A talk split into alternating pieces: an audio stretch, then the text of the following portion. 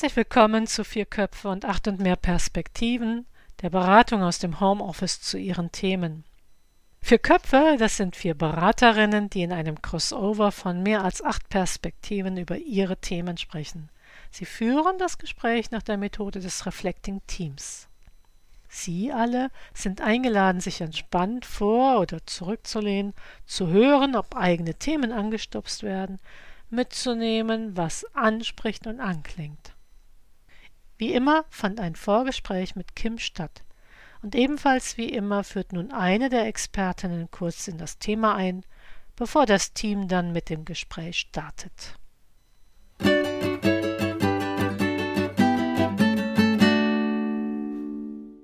Ich begrüße euch heute in der Reihenfolge, wie sie bei mir auf dem Bildschirm sind, Jule Endroweit. Ja, hallo. Schön, dass ich heute wieder dabei bin. Ich bin Politikwissenschaftlerin und Transaktionsanalytikerin. Und Susanne Gillmann. Ja, hallo an alle. Ich freue mich auch dabei zu sein. Ich bin Theologin und Supervisorin. Christine Ehlers. Ja, auch von mir hallo. Auch ich freue mich wieder dabei zu sein und ich bin Kulturanthropologin und strategische Kommunikationsberaterin. Und mein Name ist Katharina Stahlenbrecher und ich bin Mediatorin und Diversity Managerin. Bei uns ist auch Kim und Kim beschreibt folgende Situation. Ich habe einen alkoholabhängigen Bruder. Dass er suchtkrank und nicht nur depressiv ist, haben wir vor circa zehn Jahren erfahren, als wir ein Angehörigenseminar in der Klinik besuchten, in der mein Bruder gerade eine Langzeittherapie machte. Seitdem gab es viele Höhen und Tiefen und wir haben viel über die Krankheit und den Umgang als Angehörige gesprochen und dazu gelernt. Das hat viel Entspannung gebracht, auch wenn es immer wieder herausfordernde Situationen gibt. Von der Supervision erhoffe ich mir Anregungen zum Umgang mit dem Thema Nähe, Distanz, Grenzziehung und Einhaltung der Grenzziehung und Inspiration, wie ich mich gut anpassen kann, wenn sich die gesamte Situation ändert. Zum Beispiel, wenn die Eltern nicht mehr da sind oder jemand krank wird. Also Anlässe, wo die Familie üblicherweise näher zusammenrückt. Ansonsten hoffe ich mir einfach eine Perspektivenvielfalt und bin gespannt, welche Gedanken das Thema individuell bei den Sprechenden auslöst. Was kann die, Situation, äh, die Supervision möglicherweise ändern? Ich habe für mich ein paar Stellschrauben im Überblick, die ich zur autonomen Kontaktgestaltung immer wieder nutzen kann. Ich habe einen Einblick, wie andere oder wie Außenstehende auf eine solche Konstellation schauen. Welche Themen werden aus Kims Sicht berührt? Allgemein natürlich das Thema Sucht in der Familie. Es gibt ja auch viele Umstände oder Krankheiten, die Familien und Beziehungen belasten können. Gibt es Gemeinsamkeiten oder Unterschiede? Wie sehen die Sprechenden das? Und mein Thema, wie gestaltet man Nähe, Distanz und Beziehung allgemein unter diesen Umständen? Eine Frage, die sich Kim daraus gezielt für uns stellt. Wie kann Beziehungsgestaltung aussehen, bei der eine Seite psychisch krank ist? Und ja, grundsätzlich nochmal ganz normal drüber reden, bitte. Normalerweise ist Sucht in der Familie ja eher ein Tabuthema und das eben nicht nochmal zu tabuisieren. Soweit Kim. Welches Potenzial seht ihr bei dem, was Kim beschreibt? Ja, ich finde es erstmal toll, dass Kim sich schon so intensiv mit der Frage auseinandersetzt und auch auseinandergesetzt hat. Ähm, ich meine, Kim hätte ja auch sagen können, ja, das ist das Problem meines Bruders und nicht meins. Und so, da will ich gar nichts mit zu tun haben. Aber er ist offensichtlich bemüht, da sage ich mal, die Beziehung noch zu gestalten. Und das finde ich erstmal sehr positiv. Ich habe auch gedacht, wow, was für ein Weg diese Familie miteinander gegangen ist und auch eben Kim als Teil der Familie. Und will auch erstmal sagen, ich bin beeindruckt, so über diese Erkrankung zu sprechen, auch als Familienangehörige oder Angehörige. Denn das ist häufig so mit Scham. Also Kim selbst sagt ja Tabu, aber das ist ja auch mit so viel Scham besetzt. Also ich will sagen, Kim ist mit seinem Bruder, aus ihrem Bruder, schon einen großen Weg gegangen und weiß, dass der Weg gehbar ist. Das also finde ich ganz beeindruckend jetzt erstmal. Ja. Mhm, genau, also ich würde mich da so ein bisschen anhängen. Also was mir ist so der letzte Satz hängen geblieben, nicht weil er der letzte ist, sondern weil das vielleicht auch ein ein richtiger Weg ist, also eben das Tabu aufzuheben und, ähm, mit einer gewissen Wahrhaftigkeit darüber zu sprechen, auch gerade wenn es um dieses Thema Beziehungsgestaltung und diese fließenden Grenzen zwischen Nähe und Distanz und wo ordne ich mich zu welcher Zeit ein und woran merke ich das? Also, dass da ein Interesse daran besteht, da 'nen so 'ne Art Marker oder sowas zu finden für sich, ja. Und ich denke, das mit dem äh, das Tabu aufheben ist einer der Wege, der dahin führen könnte vielleicht. Ich möchte noch mal all die Dinge nennen, die Kim und seine Familie schon gegangen sind. Kim fragt nicht mehr: „Wie kann ich, äh, meinen Bruder retten?“ Sondern Kim guckt auf den eigenen Anteil der Beziehungsgestaltung. Und das sind ja schon so unendlich viele Schritte zwischen: „Ich muss jemanden retten. Oh Gott, hier ist was Schreckliches in der Familie“, bis hin zu: „Wo wo ist mein Einfluss und was kann ich für mich tun?“ Und das alles hat Kim offenkundig schon gedacht, bearbeitet und ist an dieser Stelle. Das finde ich sehr beachtlich und das sind aus meiner Sicht so die Schritte, die Kim und die Familie schon gemacht hat, die für uns sichtbar sind, bestimmt noch tausend viel mehr Schritte. Und das Thema Grenzziehung, also ist genau das Beispiel dafür. Das ist ja die Frage nach der eigenen Balance und der eigenen Gestaltungsraum, den überhaupt zu definieren und dann auch die Form der Gestaltung zu überlegen. Ich bin über ein Wort gestolpert und ich bin deshalb gestolpert, weil ich mal 'ne Zeit lang in der Psychiatrie gearbeitet habe und sie sich genau immer über dieses Wort lustig gemacht haben, die Patienten Stellschrauben.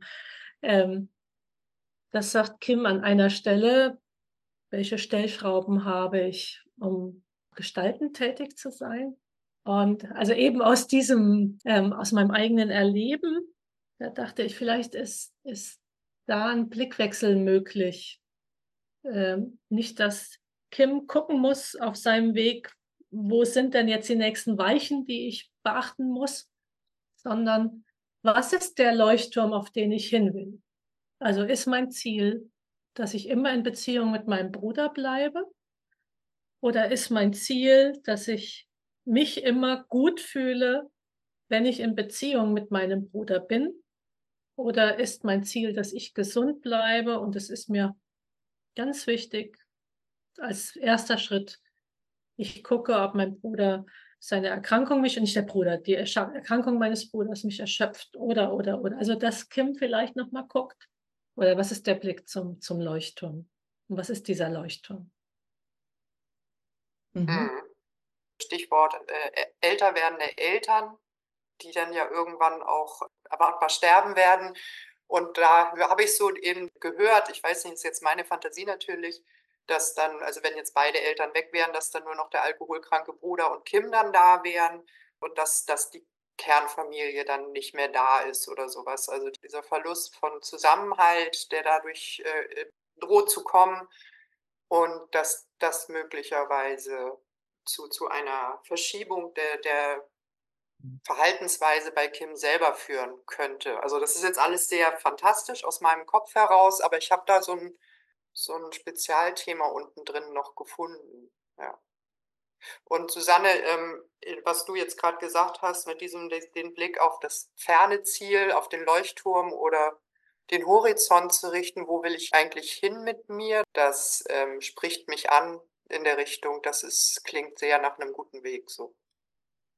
Und wenn ich euch beiden zuhöre, verknüpfen sich für mich die beiden Aspekte, nämlich auch nach der Frage, also Leuchtturm, welches Familienbild habe ich? Mhm. Und was ist meine Rolle in dem Familienbild? Und was bedeutet das dann für das Miteinander? Erst mit und dann später ohne Eltern. Genau. Das heißt, dann kann ich mit meiner Frage nach dem Familienbild das auch, ähm, auf mich hin abklopfen und auf meine Beziehung zu meinen Geschwistern. Also, habe ich richtig verstanden? Es geht darum, äh, auf die eigene Rolle im Familiensystem zu gucken. Und sich zu fragen, ja, also was ist meine Rolle, was ist mein Beitrag, was sind meine Verpflichtungen, was sind meine Aufgaben, so? Das wäre der zweite Schritt bei dem, was ich denke. Der erste Schritt wäre überhaupt das Familienbild zu entwerfen. Also das wäre dann ja, der zweite Schritt wäre da ja wieder die Stellschraube. Und der erste Schritt wäre, wo geht's überhaupt hin, perspektivisch? Ja, ich finde, vielleicht können wir ja mal fantasieren, was sind denn Familienbilder von uns, wo wir mit einbeziehen, da ist jemand schwer erkrankt. Ist ja auch eine Frage gewesen. Ist das ist Familie dann ein fürsorgliches System oder ist Familie dennoch ein System, wo es krachen darf? Oder, äh, man trifft sich nur einmal im Jahr hinter Weihnachten oder um Weihnachten rum. Also das ist ja eher so das rituelle Familiensystem. Also was haben wir denn? Könnte nicht es krachen zu lassen auch eine Form von Fürsorge sein?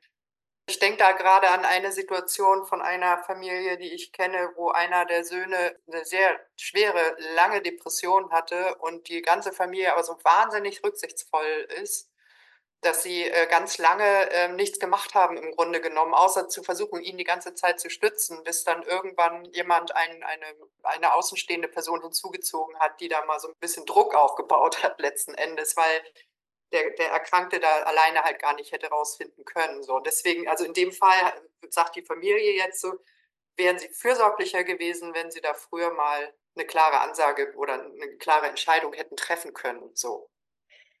Wir haben ja von Kim gehört, dass er mit seiner Familie in der Klinik war. Das heißt, das scheint schon eine Besonderheit in der Familie zu sein, dass sie die Augen aufmachen äh, und dass sie sich der Häufigkeit sozusagen auch stellen. Das klingt, als sei die Familie auf jeden Fall krisenerprobt. Nicht so, nicht so eine Wattebausch-Familie, sondern das klingt ja eher nach Houston. Hands-on. Hands-on. Houston, wir haben ein Problem. Dann versammeln wir uns mal in der Klinik und gucken mal, was hier passiert und gehen zum Angehörigentreff und so. Das, das Bild kam ja. Also ich, ich glaube, das Problem, was entsteht, ist irgendwie, auf der einen Seite lieb ich ja den anderen und auf der anderen Seite tut er Dinge oder behandelt mich auch in einer gewissen Art und Weise, was gar nicht geht. Ne? Und wie gehe ich mit dem Spagat äh, um? Genau, oder wie geht auch die ganze Familie damit um? Ne? Also lasse ich mir alles gefallen und sage, das ist seine Krankheit, der ist eben krank. Oder sage ich, nee, das geht gar nicht.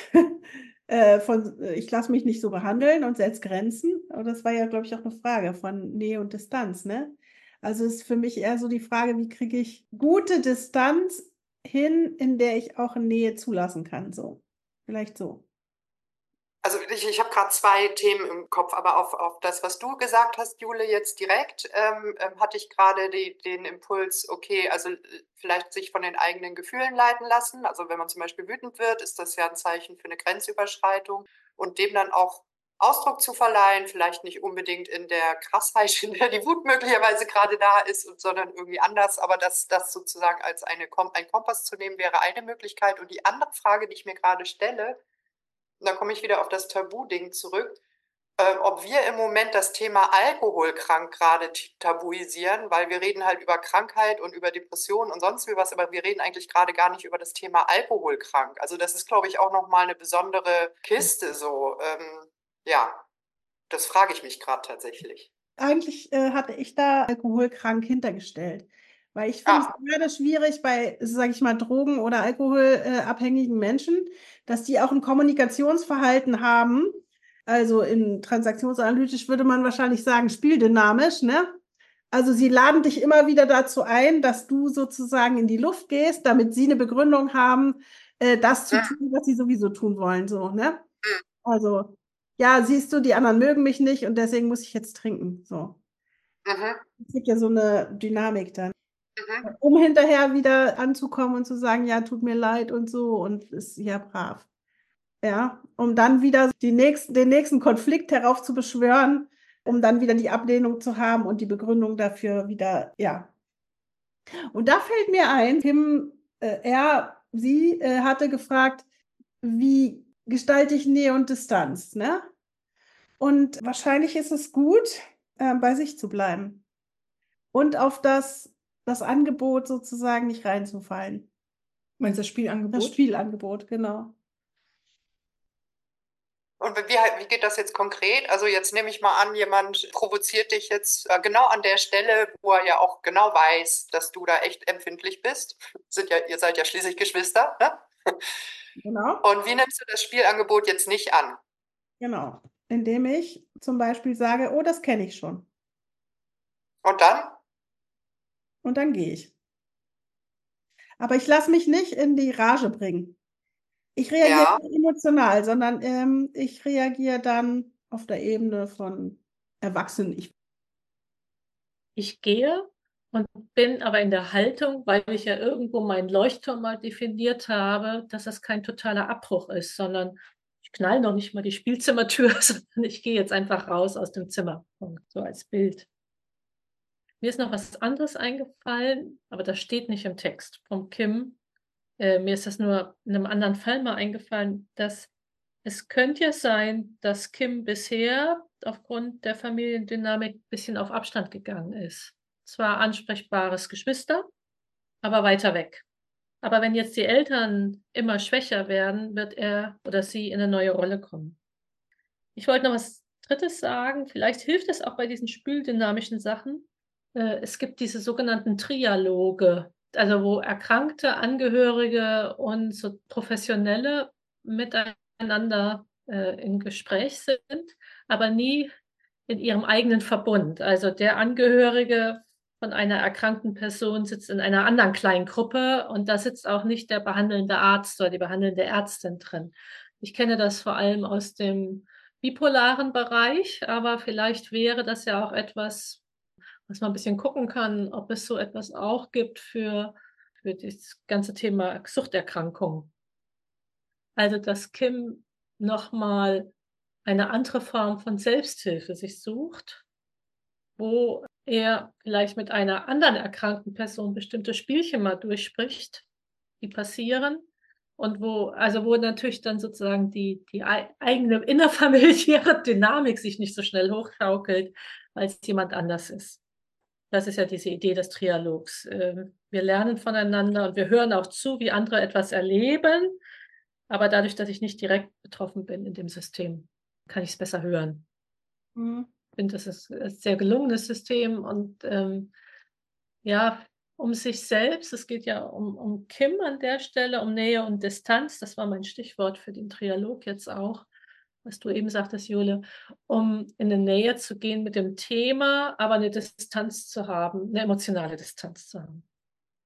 Das finde ich super spannend, Susanne. Ich hatte letztens gerade, also es ist jetzt ein Exkurs, äh, ein Bericht gehört im, im Radio über ähm, eine, ein Projekt, wo Opfer von äh, schweren äh, körperlichen Verletzungen ins Krankenhaus gehen und dort mit Tätern, die andere schwer körperlich verletzt haben, mit denen reden und denen erzählen, was das mit ihnen gemacht hat sozusagen. Und es sind nicht ihre eigenen Täter, das sind andere Täter das zu hören, was das halt auch langfristig mit den Leuten macht und so, das war, war was, das haben die vorher noch nie äh, gelernt und, und ähm, oder gehört und, und da sind die Opfer mal als Menschen gesehen worden und nicht nur als Opfer. Und, und also ich habe das gerade ver, verzahnt mit dem, was du gesagt hast und habe mich gefragt, ob es möglich ist, dass man als Angehöriger in so einer Suchtanstalt auch mal erzählen kann, was es eigentlich mit den Angehörigen macht.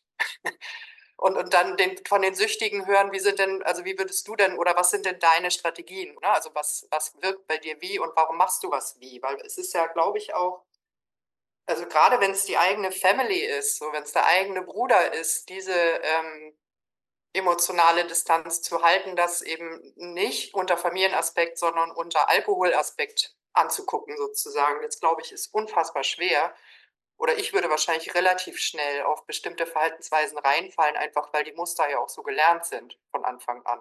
Und dann äh, zu dem, was Jule gesagt hat, ähm, also ne, ich, ich habe dann mal in meinem kulturanthropologischen Hintergrund gekramt. Äh, in Sri Lanka gab es traditionell ähm, so eine, das nannte sich Exorzismen, also die haben eine Vorstellung von Dämonen und von bösen Geistern und solchen Sachen gehabt, äh, kulturell, oder haben sie auch immer noch vielleicht. Und bestimmte Arten von Krankheiten, das war sehr breit gefasst, aber auch eben vieles, was wir unter eben Abhängigkeitskrankheiten oder psychischen Krankheiten äh, diagnostizieren würden. In solchen Fällen sind diese Veranstaltungen da gemacht worden. Das waren Rituale und da ist immer das gesamte Dorf mit eingebunden worden. Also es gab dann einen Dialog zwischen zwischen dem Erkrankten und dem, dem Spezialisten sozusagen, der dann in, in einer bestimmten Form äh, klar gemacht hat, wie eigentlich das System dazu beigetragen hat, dass diese Person in dieser Krankheit sein kann. Also die Vorstellung dahinter ist, die Krankheit kann nur dann da sein, wenn das System nicht ordentlich funktioniert. Wenn das System ordentlich funktioniert, kann dieser Mensch gar nicht krank werden. So ist das gedacht. Ne? Und in, in Neuseeland war das so, dass da zum Beispiel, also da hatte ich eine, eine Maori-Familie besucht und der, der Sohn war ein bisschen verhaltensauffällig, würden wir das nennen, also sehr störend und so. Und die haben halt immer nur ihm vorgelebt, wie es eigentlich richtig wäre, sozusagen. Und haben mir auch gesagt, also sie äh, sanktionieren gar nichts, sondern sie, sie äh, bringen halt über das richtige Verhalten, versuchen sie etwas zu erreichen und sind wohl auch erfolgreich damit. Und ich weiß jetzt nicht, inwiefern, das sind alles ein, nur Assoziationen, aber vielleicht sind da ja irgendwelche Körnchen drin, aus denen man etwas gewinnen kann. Alle Fälle, dank die Verhaltenstherapie-Fraktion dir.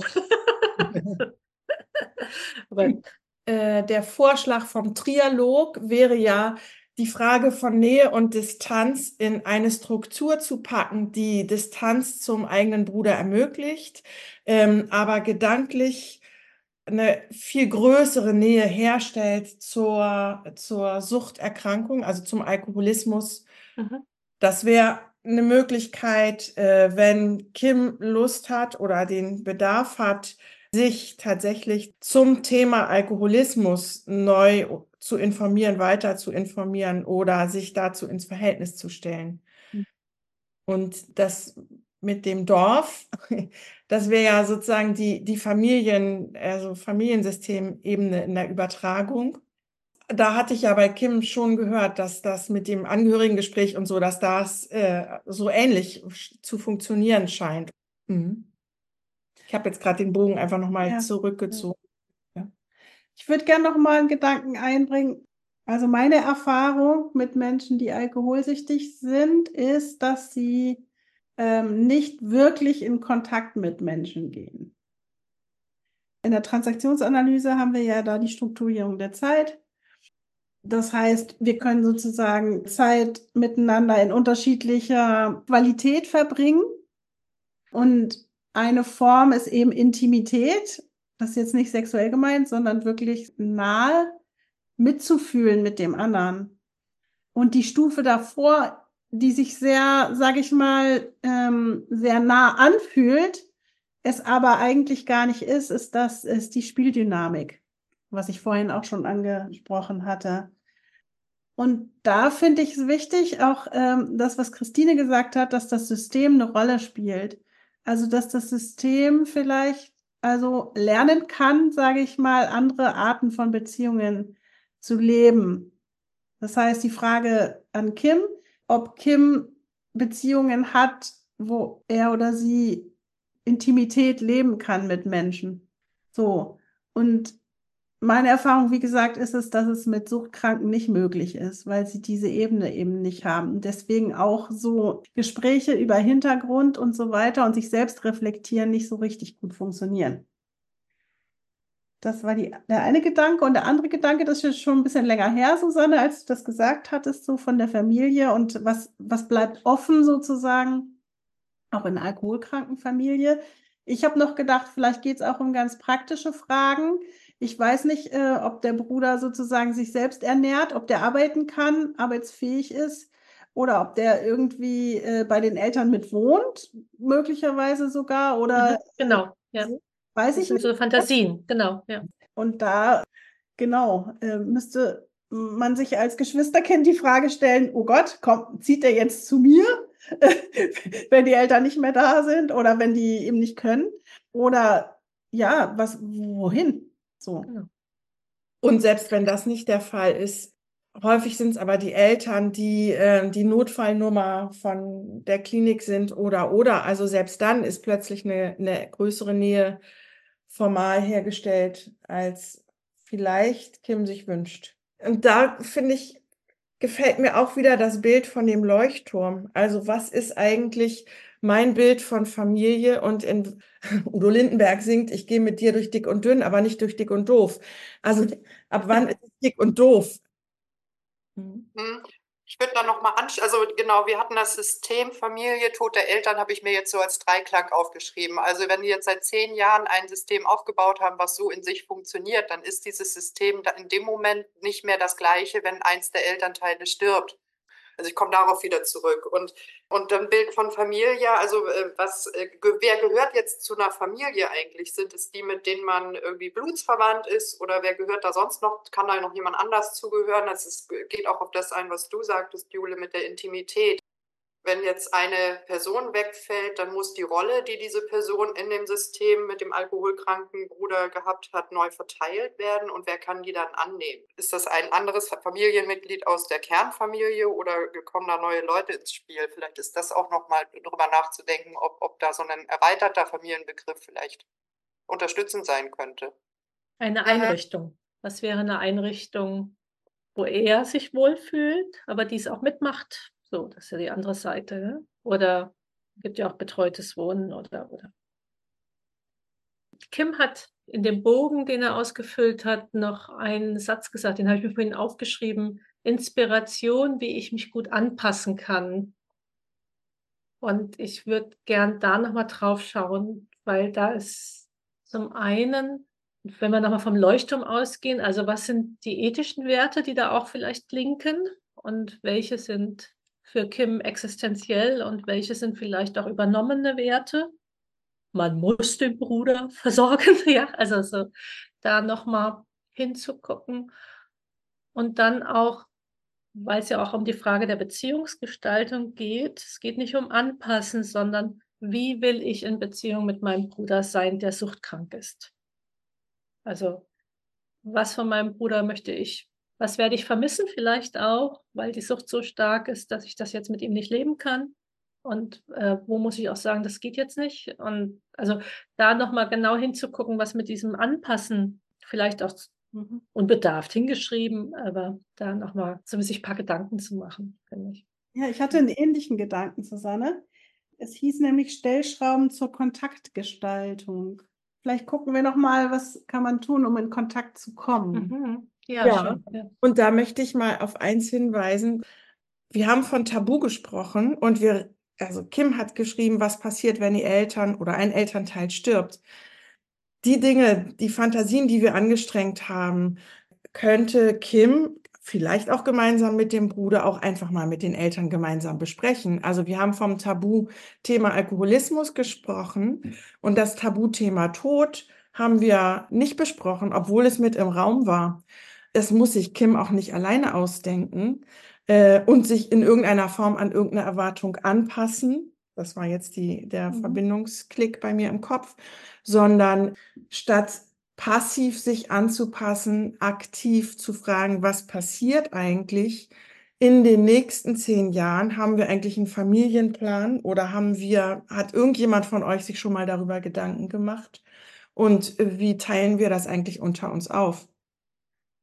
Und was bin ich bereit zu übernehmen. Also das kann ich direkt auch mit Eltern, die ja auch nicht blöd sind, sondern von sich wissen, dass sie sterben werden, äh, aus 1a besprechen. Ich vermute im Übrigen, dass Eltern in so einer Position sich da schon lange Gedanken drüber gemacht haben und vielleicht auch froh sind, wenn dieses Doppeltabu angesprochen wird. Also habe ich andere Erfahrungen, dass Eltern genau das nicht können. Und deshalb, dass Kim sich auch erlaubt und auch ihren Eltern oder seinen Eltern erlaubt, zu wissen, das ist wirklich ein Tabu, was ganz schwer zu bearbeiten ist. Doppeltabulösung. Ja. Äh, Stellstrauben zur Kontaktgestaltung. Ich finde das eine gute Idee von dir, Katharina. Und ich, ich würde fast dazu tendieren, solange ähm, die die Situation von, von Krankheit und Sterben noch nicht akut ist, ähm, mal einen Testlauf äh, zu versuchen, ob das geht. Und das hängt jetzt ein bisschen mit dem zusammen, was ich vorher im Kopf hatte, also Stellstrauben zur Kontaktgestaltung. Ähm, ich weiß es von Leuten, die ich kenne, die äh, in ihrem engsten, sehr engsten Beziehungskreis mit alkoholkranken Menschen zu tun haben, die haben halt ganz klare Regeln. Also wenn jemand anruft und ist besoffen, dann äh, kriegt er halt gesagt, äh, melde dich wieder, wenn du wieder nüchtern bist. So, und so rede ich einfach nicht mit dir. Und so, also wirklich eine klare Ansage. Und von da aus gehe ich jetzt wieder auf mein Kulturanthropologisches. Es gibt ja immer diese tollen chinesischen Weisheiten und der, der Meister und der Schüler und so, ne?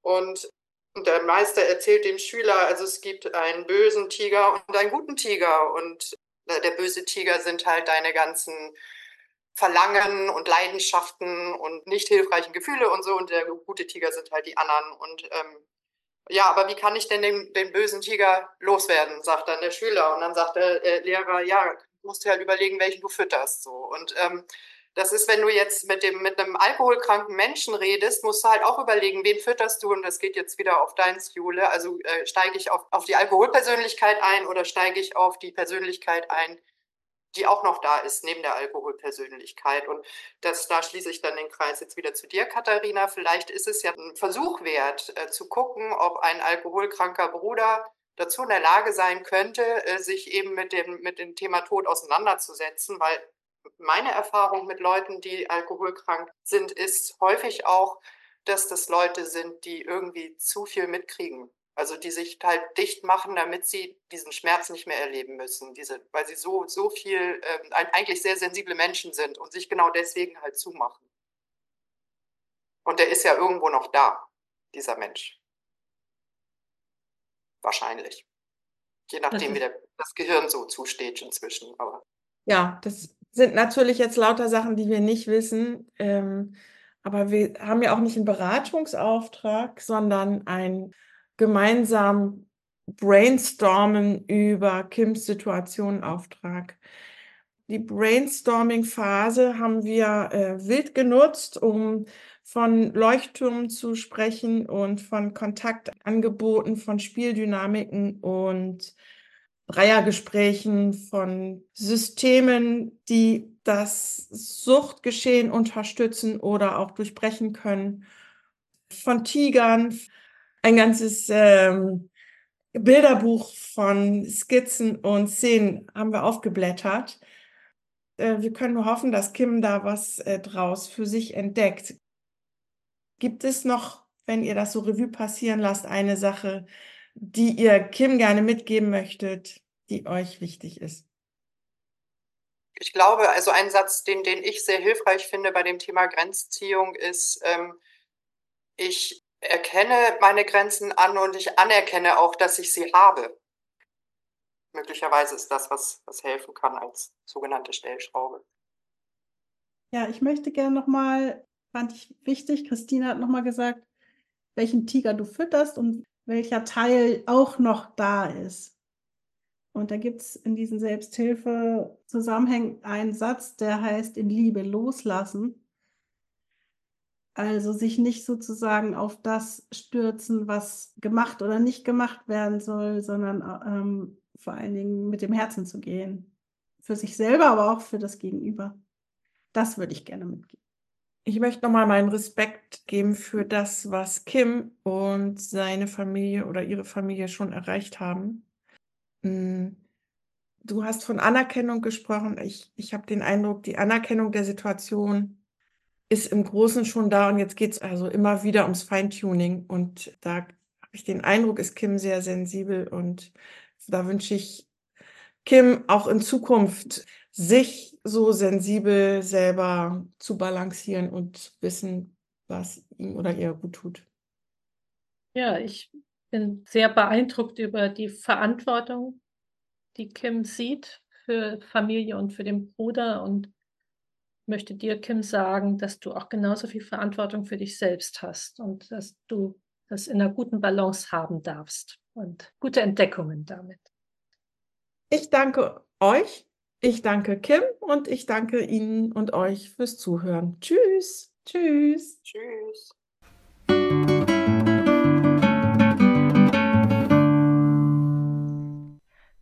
Das war wieder vier Köpfe und acht und mehr Perspektiven. Sie können uns einfach hören, Sie können uns aber auch unterstützen und nutzen. Dafür laden wir Sie ein, auf unsere Homepage zu gehen www.4plus8.de. Ich buchstabiere es www.4plus8.de und abonnieren Sie den Podcast.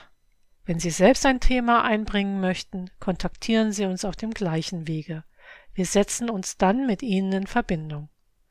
Wir freuen uns auf Sie und Ihre Themen und wenn Sie wollen, auch auf Ihre Rückmeldung.